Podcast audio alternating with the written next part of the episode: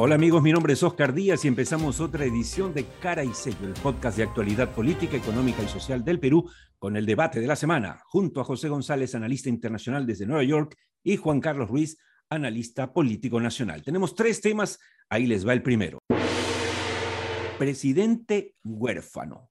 Como todos sabemos, la semana pasada, digamos en lo que vendría a ser ya la culminación de la crisis eh, del matrimonio Cerrón Castillo, eh, el partido Perú Libre, supuestamente el partido de gobierno, el que aupó a Pedro Castillo y lo llevó a la presidencia de la República, le pidió públicamente y formalmente al presidente que presente su renuncia irrevocable. Obviamente, si tú pides a alguien renuncia irrevocable, lo estás votando. Bueno, lo votaron del partido. Obviamente, al día siguiente el presidente tuvo que decir, ok, renuncio por el país. Ya, saben ustedes, toda esa cantaleta que no es verdad pero básicamente lo habían votado. Ahora, ¿qué significa esto? Si el presidente, y lo habíamos dicho aquí, es uno de los poquísimos presidentes que en los últimos 50 años llega sin partido, lo dijimos, porque recordemos, Alan García llegó con su partido, Toledo con su partido, Pepe con su partido, Ollanta con su partido, Fujimori con su partido, todos llegan con su partido. El primer presidente en los últimos 50 años por lo menos que llega con un partido prestado es Castillo y estas son las consecuencias. Pero ¿qué dicen mis colegas Juan Carlos Ruiz y, una, y, una, y una pregunta, Juan Carlos, para que nos precise, Juan Carlos, ¿por qué lo votan? A ver, eh, es evidente que habíamos contado, ¿se acuerdan la anécdota de que el último encuentro, mejor dicho, el último desencuentro que tuvieron ambos en Palacio, desde ahí hace más de un mes que no se han vuelto a hablar, este, Desde la censura a Betsy Chávez, exactamente. Exactamente, que fue una amenaza, que se amenazaron de muerte mutuamente, ¿no? Y desde ahí ya se ha dado la guerra total. Quien está siendo más coherente es obviamente Cerrón. Cerrón sabe que al dejarlo sin partido, conociendo, entiendo, el perfil conservador y tradicional que tiene Castillo, sabe que lo deja, como dice bien nuestro titular, huérfano de un ancla de la cual sentirse, sentir confianza que lo van a defender, ¿no? Los profesores como tales, o su, movimiento de profesores, no, no es suficiente. Y Castillo no es alguien que esté generando un movimiento propio, aunque lo ha intentado. Ha intentado la formalidad, pero en realidad no, no genera por per se un movimiento social de jóvenes o de gente que esté persiguiéndolo y defendiéndolo en la opinión pública. ¿no? Entonces, Cerrón eh, lo saca justamente para dejarlo totalmente vulnerable, porque además, el, acuérdate que el escenario coincide con una fiscal de la Nación nueva que ha reafirmado que la investigación contra el presidente continúa y que y, nos dicen las, todos los comentarios entre pasillos que va a ser mucho más agresiva que, su, que el anterior Pablo Sánchez. Eh, y lo otro es que Silva, que es el que está fugado, el ex ministro de Transportes y Comunicaciones, a través de su abogado, revela que, eh, que su defendido estaría dispuesto a hablar sobre el presidente y, cuenta entre, ¿no? entre líneas que habrían audios y videos de conversaciones con él.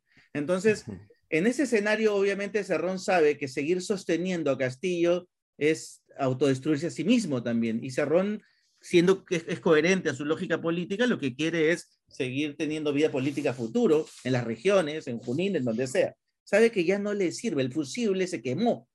Entonces, lo que está haciendo es dejarlo a la deriva y ver en, qué momento utiliza sus votos para matarlo por vacancia, para matarlo por acusación constitucional y para ver con quién juega. En principio estaría conversando, dicen las lenguas por ahí, con la vicepresidenta para, para limpiar asperezas.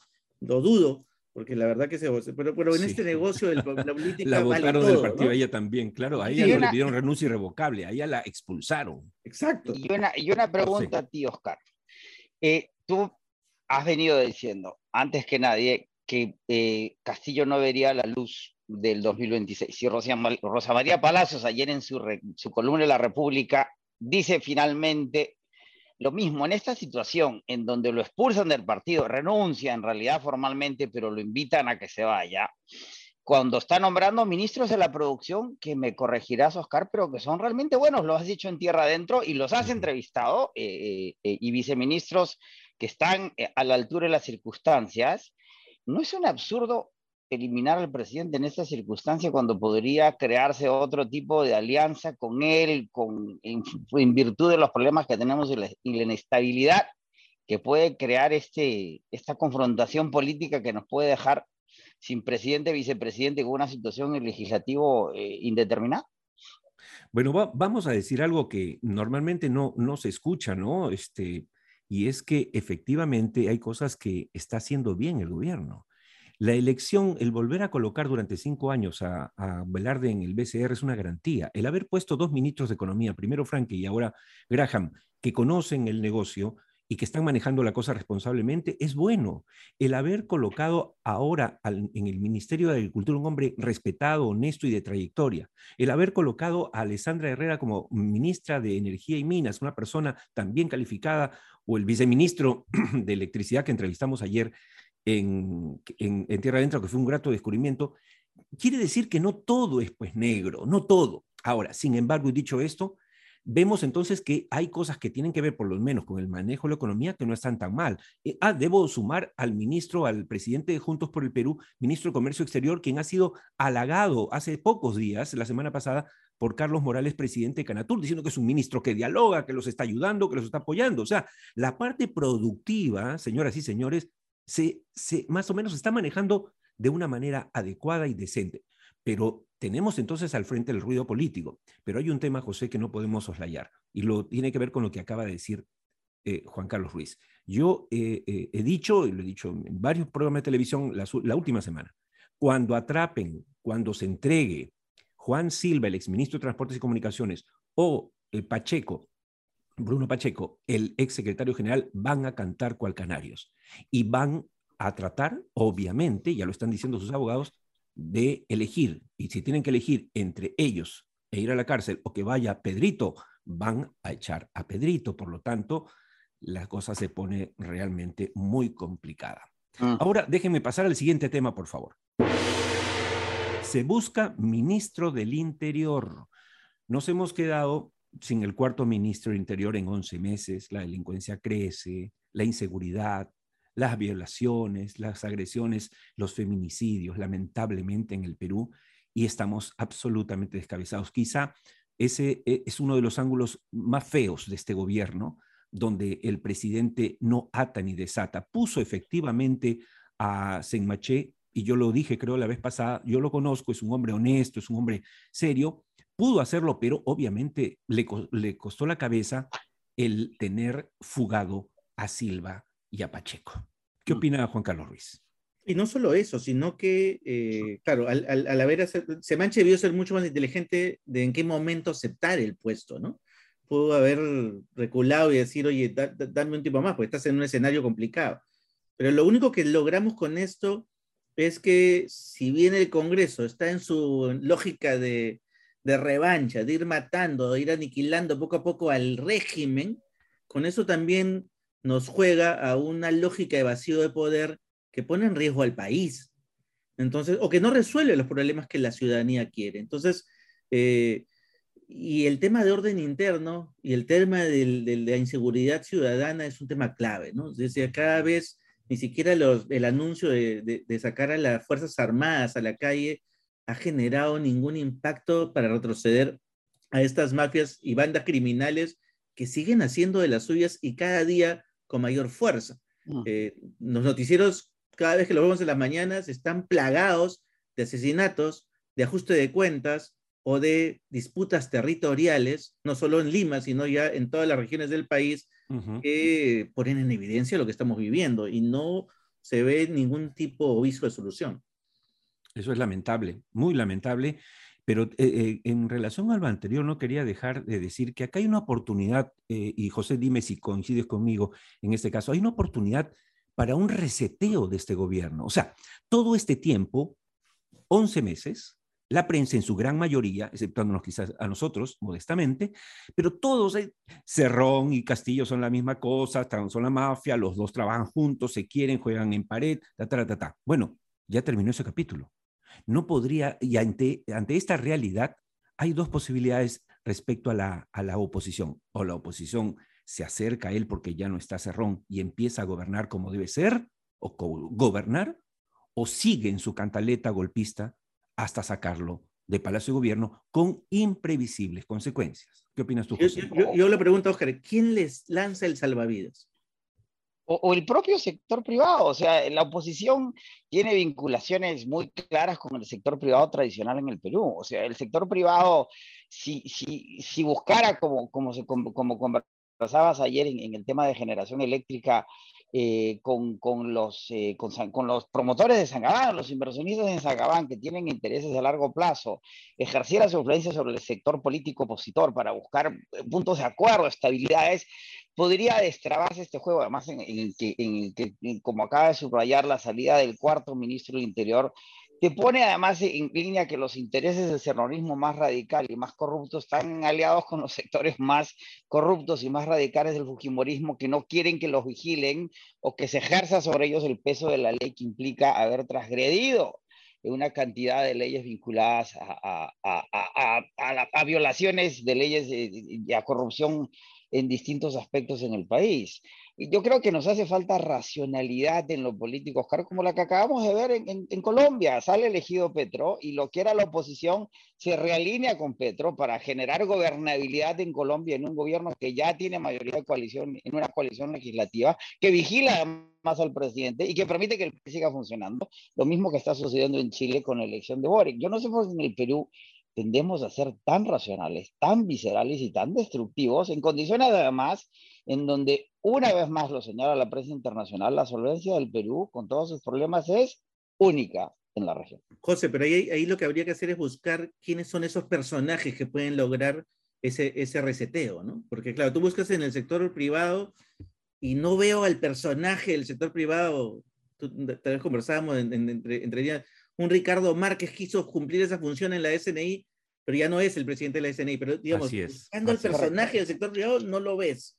Buscando el personaje en, el, en, el, gobierno, tampoco lo ves, porque Castillo evidentemente no porque es. Porque los, los, propios gremios, o sea, para eso se, que, se, se, creó, se creó la CONFIEP, que era el brazo político de la Sociedad Nacional de Industria, las distintas sociedades que tenían que ver con cuestiones más productivas, los propios gremios también están alienados contra el gobierno, lo cual atenta además contra el país en un momento dado en que las posibilidades del Perú, una vez que pase esta coyuntura de corto plazo, en donde la inflación y la recesión global son una de las mayores amenazas, el Perú sigue siendo tiene una potencialidad en lo que es la transición energética y en las cantidades de recursos que tenemos impresionante. Si solo pudiéramos tener acuerdos políticos mínimos de nuevo. Citemos la elección de Petro que ha sido tan, tan, que ha alienado tanto a la clase política colombiana, pero lo que dijo Uribe cuando se reúne con, con Petro, eh, cuando él dice, estamos en, en, en, bandos opuestos, pero tenemos una misma patria común y se llama Colombia. ¿Por qué no podemos los peruanos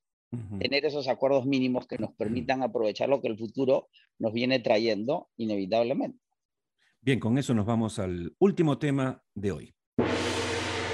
Llegó la inflación. Bueno, como habíamos eh, conversado aquí, también en el podcast y, en el programa de televisión Tierra Adentro de ATV Más con José González, eh, se adelantó a varios escenarios y este es otro escenario cuyas predicciones se están llevando a la están pasando ya a la realidad, a los hechos.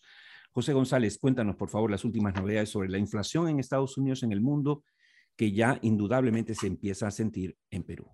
La inflación sigue siendo, eh, como habíamos mencionado, por una combinación de la pandemia con la guerra en Ucrania y el efecto sobre las cadenas de abastecimiento y los bienes de consumo, más este, el aumento en los precios de las materias primas duras y blandas, más las ayudas monetarias que se generaron en las economías desarrolladas y las asistencias fiscales a los sectores más expuestos, esa combinación ha sido fatal y hoy día tenemos una inflación en los Estados Unidos en el último mes del 8.6%, cuando tuvimos una inflación en la última década del 2%, en Europa, Oscar, la inflación está por encima del 7%, cuando tuvieron una inflación por debajo del 1, ¿sí?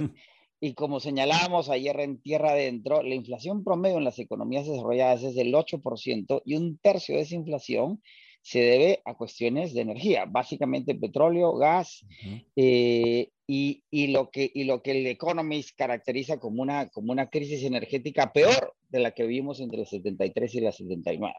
La mala noticia es que esta inflación va a permanecer entre nosotros por lo menos por los próximos 18 a 24 meses. La buena noticia es que es temporal, deberíamos volver a niveles normalizados de inflación hacia el año 23 o 24, Y la gran pregunta que se hace todo el mundo es, ¿qué hacemos en estos próximos 18 meses, 24 meses, para lidiar con la inflación y particularmente el impacto que está teniendo en los sectores de menos ingresos en la sociedad global y lo que puede generar en términos de protestas sociales como las que acabamos de ver en Ecuador, los, paros de transportes en el Perú, que se van a seguir agravando porque la situación eh, no es reversible y el impacto en, en las cuestiones alimentarias y las cuentas de los supermercados va a seguir. Eh, cuando me entrevistan en, en, los canales locales aquí en Nueva York sobre el tema, están muy enfocados en el presupuesto familiar y el problema con la inflación, usted puede tener dos o tres trabajos, no puede tener cinco.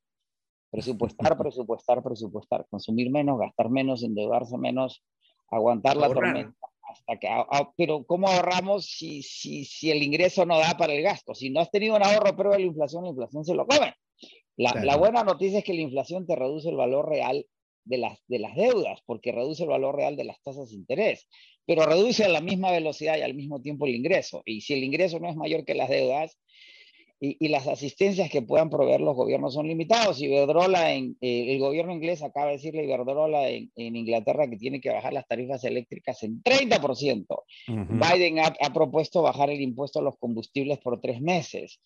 Eso ayuda, pero no termina de solucionar el problema. Totalmente.